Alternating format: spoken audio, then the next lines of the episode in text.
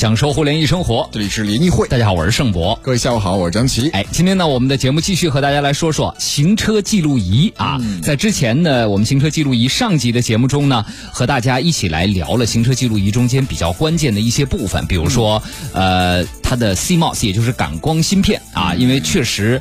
呃，一个好的感光芯片是就像行车记录仪的眼睛一样，它是天生的。这这副眼睛这本事有多强？它这不同的价位、不同规格的芯片，它是完全不一样的，拍的清不清楚？尤其是夜视好不好？特别是你在过立交桥的时候，比如外边是大太阳，桥下是黑的，对它这个。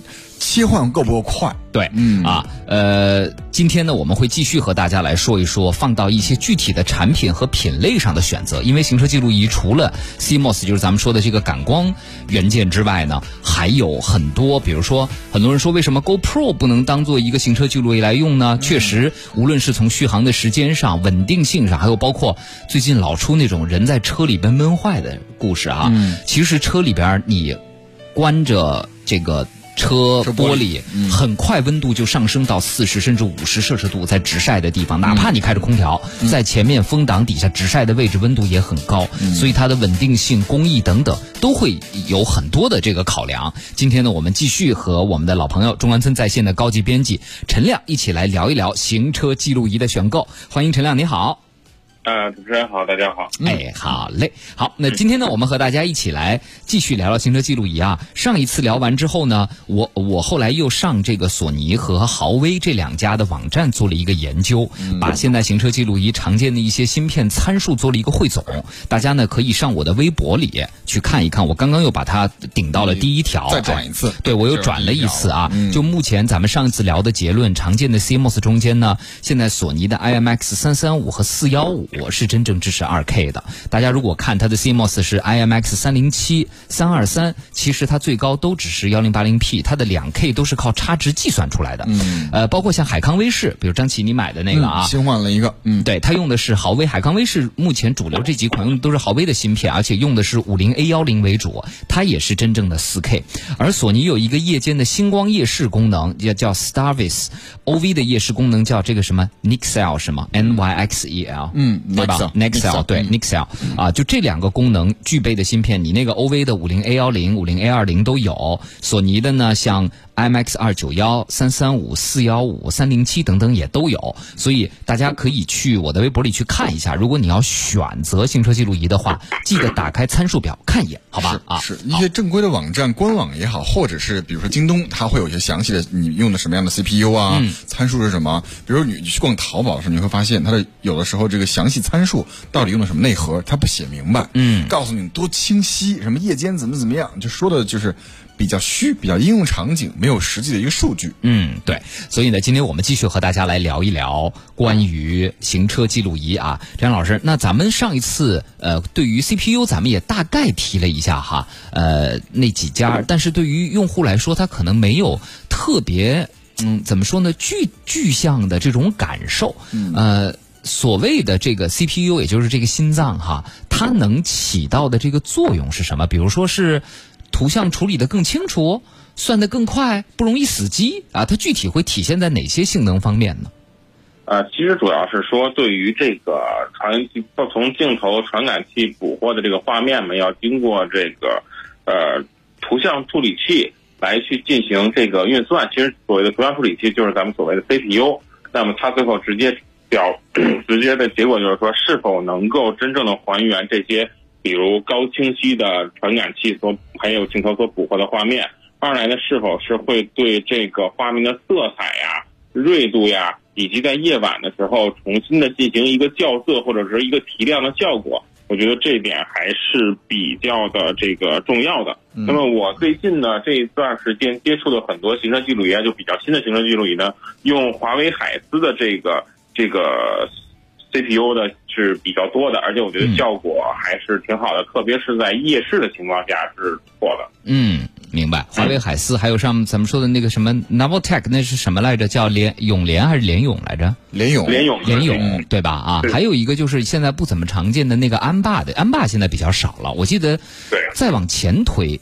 安霸还是比较多的，但这两年好像不是很多了啊。其实这个就有特别像这个这个电脑的 CPU 一样，当一家做的非常的大、非常的这个价廉物美的时候，可能其他的品牌的这个生存的空间就就比较少了。嗯，对，好，呃，接下来我们来说其他的一些参数哈，光圈儿。其实我们会发现，我们买行车记录仪的时候，一般参数里都会有一个光圈，是 f 一点八呀，f 一点六啊，f 二点零啊。那这个我们在选的时候，光圈这个参数应该怎么来看呢？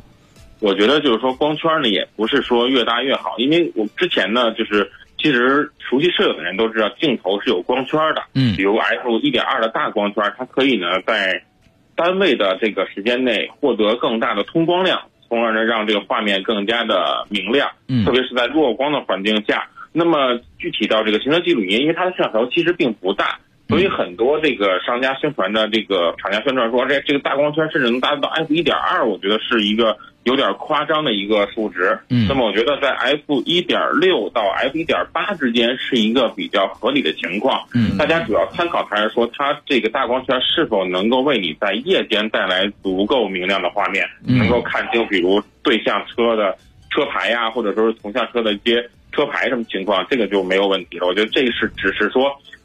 呃，它是一个参考的指标，但是具体的还要看它实际的效果。对，还跟越大越好。对，还跟咱们说那个底子有关系，就是你的 CMOS 底子也是夜市的一个重要。效果的一个重要的决定因素啊，对对对。所以呢，呃，因为光圈越大啊，一一点二，它是数字越小，我们叫光圈越大，它相同时间里边通过的光的量会越多，所以在暗光情况下可能就会拍得更清楚。但是我们说，暗光底下的成像它是跟 CMOS、跟光圈，包括跟 CPU，它是一体的。对。所以你要这几个参数要综合起来看，光圈再大，但一看它的底子是，比如索尼是不支持星光夜视的底子，用的是这个 OV。的不支持那个 Nixel 的夜视功能的底子，那这样的话，你光圈再大，可能你也未必有一个光圈小一点，但是底子是那种支持索尼的星光夜视的，这个夜视效果要好啊。所以这个还有一个就是广角度，很多人关心这个，因为觉得越广越好，对，拍的范围越越大，最好那个跟鱼眼似的，能把我前后左右的恨不得风挡里的一百六哎都能给拍下来。这广角是不是越大越好呢？其实呢，在行车距离发展的中期吧。可以说有一段时间是这样的，比如说像这个呃一百四，就是那个一百六十度的广角，甚至是说说那个接近一个一百八十度广角都有。但后来呢，这个各自的厂商都发现呢，其实这是没有必要的。呃，实际上一百八，如果说一百六四十度以上的广角呢，它周围的畸变是很严重的，这样呢，其实对于成像本身。是有一定的这个损失的，而且效果也不好。嗯，然后经过这两年来讲，大家开始统一标准呢，互相学习啊。其实大家后来发现，一百四十度这个视角是一个特别特别，就是前置一百四十度视角，后置呢如果有后置摄像头一百二十度视角，基本上就可以保证了这个车辆四周都是没有问题的。那么就是现在一般就是说，我们觉得在广角，在这个摄像这个。这个行车记录仪选购中的一百四十度的广角就 OK 了，而且是一个黄金视角。嗯，是一百四十度，一百四十度大概能含到，比如说前机盖什么样的一个范围位置呢？呃，大概是可以把你的前挡风，然后全部的涵盖进去。嗯，然后呢，就膝盖呢也可以全全都涵盖进去。但是膝盖其实实际上不一样，每个车不一样，它车头长短不同。嗯，对，而且取决机器盖子露出的这个大小，其实取决于。你行车距离安装的位置，如果安装尽量靠前挡风的上面呢，嗯，它可能会就会把机器盖子全部覆盖住。我觉得这个时候如果出现剐蹭啊什么的，这都是没有问题的。嗯，对，路上都是没有问题的。对啊，而且我觉得从这个使用场景上来看，一般如果是涉及到你正面的碰撞啊，这个时候是你更需要去。呃，举证来说责任的，这个时候你的行车记录会更管用。如果别人是从侧面撞到你，比如撞到你的左侧或者右侧车门的话，是对方更需要去举证证明他没有责任的。嗯，所以我觉得这个也是跟具体的一些场景有关。其实包括哈，两 K，上次咱们说，呃，两 K 幺六零零 P 这样的分辨率，呃，很多人说有意义吗？我觉得清楚一点的好处在于，比如说我现在就用的两 K 的那个拿出来原片，直接可以拿来剪片子，剪风光片，特别。漂亮，但你要说真的，很多时候你是不是要把车牌拍的特别清楚？我觉得大。多数场景之下，当发生了事故之后，只要对方不逃逸的情况下，更多的是用行车记录来判断你们的相对位置和当时的一个哎互相撞上的这个这个轨迹是什么样的。所以你这个车牌拍的，比如说是不是足够的清楚？我觉得它在绝大多数场景下，并不是一个必须要特别刚需的这么一个 要件啊。所以我觉得这个大家也不是说啊，我一定要买两 K 的啊，幺零八零 P 的就不行了，也不一定啊。而且幺零八零 P 大多数车牌也能拍清楚，不过在一些极限情况下，两 K 可能会更加清楚一些。嗯，其实很多人我发现，在购买行车记录仪有一个误解，就说哎，我这个是两 K 的或者四 K 的分辨率，我要拍清多少多少米之外这个这个前面车的车牌。其实我觉得，因为你发现碰撞以后，其实。双方的车辆都会自然的减速到这个静止的状态。其实它只要能够记录十米到二十米情况下，它能够看清楚对方的车牌，看清楚对方的这个车况的话，其实就没有问题。我们觉得就是说，呃，如果您现在的这个行车记录仪就是一个幺零八零 P 的这么一个规格的话，那么完全没有必要升级，或者说等到双十一啊六幺八的时候，看看有没有便宜的再去买。如果说是大家新购置的一个行车记录仪呢，那么基本上应该选择是两 K 分辨率。规格的产品，嗯，是，而且两 K 分辨率的话，从价格上也并没有特别高。你像以前四五百能买幺零八零 P 的，现在四五百能买两 K 的也没问题了啊。对，好，呃，这是关于这个广角的这个问题。其实还有一些更智能的一些功能，比如说现在有一些除了咱们什么常见的，呃，你要有一个急刹车，它就会自己锁定一段录像，啊，还有。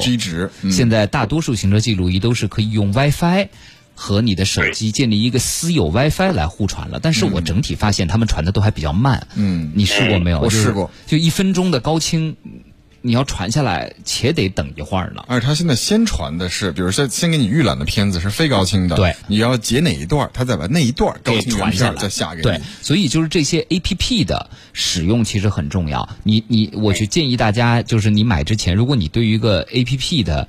使用的操作人性化特别在意的话，你买之前先上苹果的 App Store 里去看看各家的 A P P 的评分，嗯，它确实不一样。有一些 A P P 设计的非常人性化，很好用，但有一些 A P P 就老是什么这闪退啊，那出一个 bug 呀，这个功能出问题呀，你就看看里边的评价和它在那个苹果的 App Store 里的评分，你就能知道哦，这家做软件的水平到底怎么样了。对对。而且其实我还是特别希望提醒大家，就是因为我周围有同朋友遇到过这种情况，就比如他买了一个。就是没有屏幕的行车记录仪，可以通过 WiFi 的形式，通过 APP 和手机连接，这是没有问题的。但是他那个时候呢，是 4S 店买给装的一个，就是品牌不是很很大的一个行车记录仪。他当时觉得这个效果都还可以，但是突然这这段是最近这段时间，他发现用不了了。那为什么呢？是因为是。苹果的 iOS 升级以后，这个 APP 直接就停止更新了，结果结果导致了这它这个行车记录仪现在就是一个摆设，完全没有任何的用处，就等于是我看不了画面，也导不出画面。我觉得大家一定要在这方面就是注意，如果你选择的是无屏的行车记录仪，首先不仅仅是要看它 APP 是否使用方便，二还要看它它品牌是否够大，是否能够支持你今后的不断的升级。嗯，对，真麻烦。对啊，还有一些设置是不是方便？比如说你要。现在有好多行车记录仪是它上面还带一个小按钮，或者它会给你一个小配件蓝牙跟这个行车记录仪连在一起。你想要拍照的时候，你只要 点一下，哎，这就拍下一张照片了啊！以及包括像现在有好多行车记录仪有这种 ADAS 的功能，就是它就跟实现了一种辅助自动就辅助驾驶的这种功能，只能提醒你，它只能提醒你，比如说偏离车道了，嗯。红灯变绿了，他会告诉你。这个非常巧，呃，对，这要非常巧的是，我之前前不久刚刚测试的一款行车记录仪是带这个所谓叫辅助驾驶功能的。嗯，我通过实际评测，觉得它比如说对于这个前车是否启动，然后前车是否停止，还有这个红绿灯的判断都是没有问题的。我觉得这个是挺好的功能，就是防止大家在比如在跟车的时候走神儿，导致了一些不必要的事故出现。但是在于，但是评测的时候发现这个车道偏离预警啊，可能不是特别的准确，可能也和我安装的位置不一样，反正就是经常会报错。嗯我觉得这个反正是，如果是新手用户的话，我觉得打开还是挺有挺挺好的。对，嗯，对，但是普遍这样的都做的声音有点土。嗯，你用的你用的英文的还好，那个他开手机。叮当当当当当当，先启动，启动完，那声音可以关掉。对，然后那个声音，前车已启动，呃，红灯变绿，就你就觉得有点土，所以张琪想了一个办法，把它全转成了英文。转英文，然后呢，比如说前方车辆启动了之后呢，他会告诉你 traffic light turns green。它 tra 那个刚出来之后，我的车只要一震动一启动，它就不说了。我觉得还挺挺智能的。对对对，刚刚刚出了一个单词的前半截，然后只要你车辆一动，它就不会说了。对对对啊，所以我觉得这个真的对于新手来说，或者对于相对来说对自己驾驶还没有太多信心的朋友来说，就这个功能，如果您觉得有需要的话，也可以在买的时候考虑一下，因为现在各大品牌很多都已经带这个 ADAS 的辅助驾驶的功能了。嗯啊，还有甚至现在包括里面集成了个天猫精灵什么的，有语音控制。对啊。就是这就是额外多花钱，包括甚至有的内置了 GPS 芯片，直接可以记录你的行车轨迹等等，嗯，这都是锦上添花的东西了。嗯，而且我觉得未来随着五 G 的铺开，可能现在很多的行车记录仪开始，呃，可以你插一张 SIM 卡，可以让你远程的去浏览行车记录仪的这个照片或者实时监控。比如说，这个家里人看这个另呃儿儿子去开车，然后老爸呢在家里看一下他开车是不是规范。远程会这个这个去指导一下，这可能也 对，可能也是未来这个行车记录仪的一个发展方向。哎，然后本来就是老婆，啊，老公在哪儿呢？哦，我正在京藏高速上呢。来，我来看一下你的行车记录仪，一看停在五洲大酒店的停车场。你有点阴暗啊！真的，包括好多人。他要把那个行车记录仪里的录音功能给关掉啊，因为其实很多时候行车记录仪是全程把你在车里聊天的声音都是可以录下来的，只要它不上传云是没关系的。对呀，但是未来谁知道呢？而且真的万一你你要是过的双面人生，或者说你对吧有点什么事儿，老婆一查，嗯，这这女的是谁啊？在车里边还两个人还嗯什么事儿？所以很多 对，所以很多行车记录仪呢，即使外形再简约。它的还可能还会有一个外接的按键，就是一键关闭录音功能。对啊，隐私嘛，这是啊。那另外什么呃，比如说停车监控，这个需不需要呢？其实我觉得，因为他刚才说的是，比如说我是在开车的过程中，其实它更重要的功能是什么呀？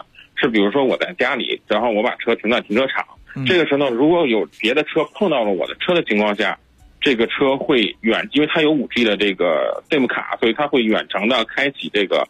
通话功能让我看到到底我的车出现了什么状况。我觉得更多的应该是远程监控我的车在停车场、停车场的一个状况。嗯，是不是要给它单接一个电瓶啊？因为有两种啊，一种是接车的电瓶，电瓶电压低了它自动停；还有一种是有厂商直接提供给你一个小的一个类似充电宝一样的东西。嗯嗯，现在一般都是这个行车记录仪都是要单独购置一个叫智能降压线的这么一个东西，把它和电瓶连接以后呢，这个智能降压线呢会。实时的监控这个车辆的电瓶是不是处在一个比较高的电压的情况下，如果是这个电瓶亏电的话，它也会自动关闭。我觉得现在这个功能倒是比较完善了，大家也可以在购买的时候。最好把这个选项加起来。对，对，对。哎，张琪，我这幺六零零 P 清楚吧？对，我现在就跟风光片似的。对，对，对。如果你镜头稍微往上抬一点，就不不拍机器盖子，就直接可以当一个 GoPro 什么的。没有，我买的是一体的，就是它是把车里前面那个雨量的上面那个盖子拿下来，然后深圳那边现在专门有工厂就生产一个一模一样的盖子，但是在里边集成一个行车记录仪装上，所以这个角度是不可调的。那这个会不会牵牵扯到像陈亮老师现在刚才说的那个是小厂，然后你没法接下来。一升级没法会的会的，我这 A P P 极有可能一升级就没法但是我要好看嘛，我不想贴一个，因为那儿已经贴了一个 E T C 了，你再贴一个行车记录仪吧，就有点丑。嗯，对，那不行，我用安卓呗。好，这样我们到进段广告回来和大家来说说具体的产品吧，好吧，陈老师，咱们因为很多听众也问起了各种品牌，钉钉拍啊、零度啊、三六零啊、海康威视啊等等都有，我们具体来说说啊。然后近半点之前，周克说了一句，他说说我要向。主持人倾诉一下啊，呃，拼多多百亿补贴，我九六月二十七号在拼多多百亿补贴的苹果品牌旗舰店买了一个苹果十一，今天收到之后再检查手机啊，发现手机在充电的时候有间歇漏电的情况。呃，而且呢，充电器很烫，所以想退了，结果被商家拒绝，说我的手机已经激活了，不给退。可是呢，我的手机连主界面都没有进，怎么激活的呢？联系拼多多客服了一天也没有回复，给苹果中国打电话，苹果中国说只要是七天内都可以无理由退货。可是商家一口咬定激活了不让退，让我拿着手机去苹果店维修或者换新的。我新买的手机还没用呢，我为什么要修呢？真是无比郁闷闹心啊！提醒大家，拼多多买手机还是得慎重啊。这样，这位朋友，我觉得首先啊，你看一下，我不知道您说的间歇性漏电是什么情况，是您能感觉到，比如说，呃，这个手机边框发麻还是什么情况？第二个呢，关于是不是激活，是是，并不是说进不进主界面，您有没有在里边输入过 Apple ID？一旦输入过 Apple ID，即使不进主界面的话，它也已经被激活了。第三个就是，其实也没有关系，就是说，第一，拼多多的这个呃，还是要继续联系拼多多的客服，给他们的客服售后打电话。呃，如果不行的话，您在在后台或者在我的微博私信里把订单的截图发给我啊，我们帮您再去联系。第二个就是像我们之前有编辑买的这个苹果的耳机也出现漏电的情况，那其实是直接找这个苹果店去做更换。啊，或者是维修也都是可以的，只要是官方的正品，因为您在旗舰店买的，应该就不会是太大的问题了。就产品本身，应该在更换和维修上不会有特别大的问题。但是苹果根本就没有入驻拼多多呀。所以这个旗舰店到底是什么店？你如你如果在百亿补贴下面买的话呢，首先可以保证你买的一定是正品。对，但是呢，苹果没有入驻。所以这个旗舰店是咋回事儿？您要不回头把那截图给我们看看，我们看看您是从哪个店里买的啊？嗯，好，我们进一段呃路况和广告，回来和大家继续来聊，享受互联易生活。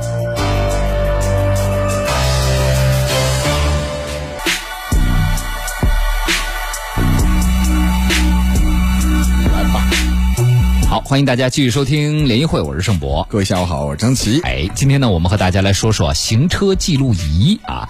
呃，今天我们嘉宾还是老朋友，中关村在线的高级编辑陈亮，欢迎陈老师，您好，欢迎。好，另外小新给我们准备了关键词儿，大家可以来回复。行车记录仪到联谊会的微信公众账号，可以看一下产品推荐。对，好，那我们具体来说说。首先，咱们从牌子入手吧。现在相对来说比较主流的哈，您认为质量上整体就不管大家买高端低端啊，买便宜贵的，质量稍还比较信得过，从硬件到软件啊都不会就是啊，任何产品肯定都会有问题啊。但是相对概率会更小一些的，更靠谱一些的一些主流品牌，您跟我们先来先先来列一串呗。嗯，先首先啊，是先推两个我用的，就是我接触的比较多，而且周围朋友可能这个使用起来效果也都比较好的。嗯，一个呢是钉钉拍的产品，就是它的产品呢也是这个这个种类比较多，而且从高中低档都是有的，而且这个涉及到什么有屏啊、无屏啊，这个甚至说很多是高科技啊、五 G 啊、加持啊，这些都是科技都是有的。还有一个牌子呢是三六零，也是比较的亲民的一个牌子，包括这个。后视镜型的行车记录仪啊，甚至说是集成了 ETC 功能的这个三六零行车记录仪都是不错的。另外呢，可能这个呃，对于很多这个年轻人来讲，他们觉得这个小米的行车记录仪呢，无论是这个后视镜型的呢，还是一个带屏幕型的，都还是这个挺好的。反正我周围的人大概都是用这三个品牌的行车记录仪多一点点。嗯。所以就是呃，包括像呃呃，刚刚您说一个是小米的，还有一个什么来着？小米钉钉拍三六零的，三六零的，一个是钉钉拍的，嗯。啊，钉钉拍的这两个这三个，其实在消费产品端做的还是比较的不错的，就是因为人家就是互联网企业出身，做这种东西做的也比较多了，对吧？就是用户体验整体会比较好。那还有一些，比如说像呃，有一些听众问到的一些老的品牌，像什么呃，Papago 啊，Papago 零度。零度啊，还有包括一些。些更新一些，像张琪现在用的海康威视这些，您怎么来看呢？呃，海康威视其实是在这个，其实这些品牌啊，在京东都有相对应的旗舰店，所以就是可以说是比较全的这么一个东西。首先，我觉得呢，海康威视其实它的效果是非常不错的，但是它的一个问题呢是说，它的一些偏中高端的产品呢，整体价位是要比市场上平均的这些。产品来讲是要高不少的，可能就需要您这个这个购买的预算呃比较多一点点的。然后帕帕 Go 呢，其实是一个它可能没并没有说太盲目的去跟随这个呃行车记录仪的这么一个潮流去变化，它还是固守自己本来的，就是说我的是高品质的那个影像啊，固定质量。所以如果您之前比如说我就用的是 PapaGo，我对这个产品已经很信赖了，它的操作已经很熟悉了，那么可以再继续购买 PapaGo 的这个产品，而且它的这个样子其实也变化不是很大，大家会很快的去上手。零度我觉得也是一个相对来说是一个不错的牌子，但是它可能他们这些可能就是相对于这个可能现在风头啊没有这个像钉钉拍呀三六零啊那么的。呃，大了，但是我觉得零度这个牌子本身它的画质，我觉得是不错的。嗯，而零度的稳定性很高，家里有一个零度用了差不多十二年了，嗯，然后偶尔把这个 SD 卡拿出来之后呢，发现它依然在孜孜不倦的很稳定的在工作。而且零零度本身它的性价比还是比较高的，嗯，很多带后视就是后视镜型的行车记录仪大屏，而且功能很多多的话，可能价格是四百到呃五百块钱，是是是，就是已经是它的一个。上限了，我觉得还是性价比不错的。嗯。好，呃，就克发来了他的这个刚刚那位苹果的朋友哈，咱们今天顺便帮他解决一下问题。他呢，就是他是输入 Apple ID，他已经设置了无线密码。输入 Apple ID 的时候，提示要有验证码，这个验证码应该就是那个苹果的两步验证或者是多设备验证。到这一步，真的就已经算是激活了。哪怕你没有输验证码，你输入你的 Apple ID 和密码，这个手机就已经被是你的了。对，已经被激活了。所以说呢，出现这种情况啊，呃，如果你有觉得有触电或者烫手的感觉，呃，因为他现在特别难受的是，刚买的新手机怎么就这样？他想去换啊，呃，就心里有点不能接受。那我想说的是呢，呃，我告诉你，我买苹果十的时候，张琪应该还记得，我那个玻璃都没粘牢，你还记得吗？张琪捏，对，玻璃跟机身就对，就一捏老觉得咯哒咯哒响，没粘牢，没关系，你就去，因为只要你买的是这个国行的正品，因为我看你的那个激活截面截图了，那就是个国行正品，这个苹果都可以给你换新机器的，这个没有问题，去检。测就好了。我当年也是，就那个大家知道，苹果 Ten 是玻璃，它后半玻璃的半截没贴牢，就那感觉那胶水翘起来了，嗯，对吧？然后一摁，它有一个框量，咯嗒咯嗒响，嗯，就去换了一台啊。我觉得稍微平平常心一些吧，这个总会碰到，但我觉得这种事情能够圆满的解决就好了。去华贸或者长安大悦城，或者西边的西单，你提前预约一个，没错，预约好之后呢，测体温，然后去找售后就可以了。对啊。小小丁小小超，我现在用小米的点烟器的供电，高温白屏，低温也白屏。呃，你觉得这会是什么情况啊，陈老师？这可能应该是，要不然是白屏，有可能是屏幕损坏。嗯。二是说呢，可能长期工作在高温高高热的情况下，可能是本身的内部线路有点有点老化了。还有一种可能是你的点烟器，我我我那个我们在评测时候会经常发现这什么呢？有时候你买的这个点烟器的这个适配器，这个 USB 的这个适配器，它并不是能很插牢，经常是很松垮。你比如开车过一个坎儿的时候，它震了一下，它就自动的断断连了，断电了。所以我觉得是从这三方面入手，我建议就是先排查，先把这个你最简单的就是先把自己的点烟器的那个 USB 适配器去更换一下，看看是不是因为它的问题。如果不是因为它的问题，那么你可以去联系小米的售后，证明是不是这个。内部过热了，还是说屏幕已经这个这个这个有问题了？嗯，丁小超，记录仪接电瓶算私改线路吗？呃，这个是这样。据我所知，所有的这个四 S 店，其实很多情况下，如果说应客户要求说我不需要，我不想要试那个就是内饰走走走线的情况下，它都是会去接电瓶的。我觉得如果这样情况下，大家可以尝试这样一种方法。就是我去买车，或者说我去相关四 S 店，我先把我的行车记录仪去买好，让你帮我装，四 S 店去帮我装。这样的话呢，我们再留下一些的证据，证明这个这个线路都是你帮我装的。我觉得这个是没有问题的。对，另外，如果你不想接那个电瓶里面，或或把保险盒打开去里面去乱接的话呢，你可以买另外一种，就是接那个左下方或者是这个左右下方那个 OBD 接口，买那个 OBD 直接转那个。USB 接口就可以了，嗯，那还是会牵一根线。其实我觉得，我我也咨询过啊，就问过 4S 店，就如果大家是走的保险盒，因为它会往保险盒里插电嘛。对。如果是走的那个的话，一般来说它不会算你私改线了，因为你没有破线。但如果比如说现在有好多朋友，像最近呃，周围有朋友买 SUV 要装那种电动踏板，因为电动踏板它是要跟那个开门的信号去做结合的，因为你一开门，它踏板伸出来，它要破线。但要破线的话。有的 4S 店要跟你较劲，就不保修了。对，就不保修了。所以我觉得你主要看看是不是要破线啊这个问题，因为你如果只是走这个呃，比如说 A 呃顶顶棚 A 柱下来，然后放到你的前仪表台或者是后面的那个保险盒里，它就是一个保险盒的插销，嗯，你插上就好了啊，相对来说会也是更靠谱一些吧。嗯，对。哎呀，看一下，征说，我使用的三六零第二代用了五年了。当时买的时候呢，只有三六零可以随时把照片和视频传到手机里，而且清晰度挺好，也比较稳定。现在呢，其实很多品牌都支持这个。小的局域网把行车记录仪的文件传输到手机里。嗯，对。还有呢，有一些听众问起来，就是呃，关于行车记录仪一是不是要买带屏幕的？因为带屏幕的呢，体积会更大一些；不带屏幕，但是好处又能随时查看。不带屏幕的话呢，就看起来应该会更不显眼一些。嗯，就在车里边感觉可能更美观一些。这个您觉得，呃，是不是还是带一个屏幕好一些？其实从我个人使用来讲，以及其实因为我做行车记录仪。这个这个领域大概是因为我以前是做呃摄影编辑的，然后呢有一些客户呢会是行车记录仪厂商，我也接触了，大概用了接触了三年，我发现其实当你真正用到行车记录仪的时的时候，肯定是出现了问题的时候，对吧？嗯，在那个时候你其实是很着急的，那那个时候你再去费劲的去连 WiFi 下载视频，然后再去给交警的同志去呈现这个证据的时候。你真的可能这一系列操作下来，你是满头大汗，而且没准越到这个时候，可能平常用的好好的功能，其实是 突然发现不不好用了。会的，会的，你会满头大汗。那这个时候，其实一个带屏幕的行车记录仪，就是你可以很简单的，就是把回看看最近的一个视频，然后赶给交警看一下，特别的容易。我觉得如果大家。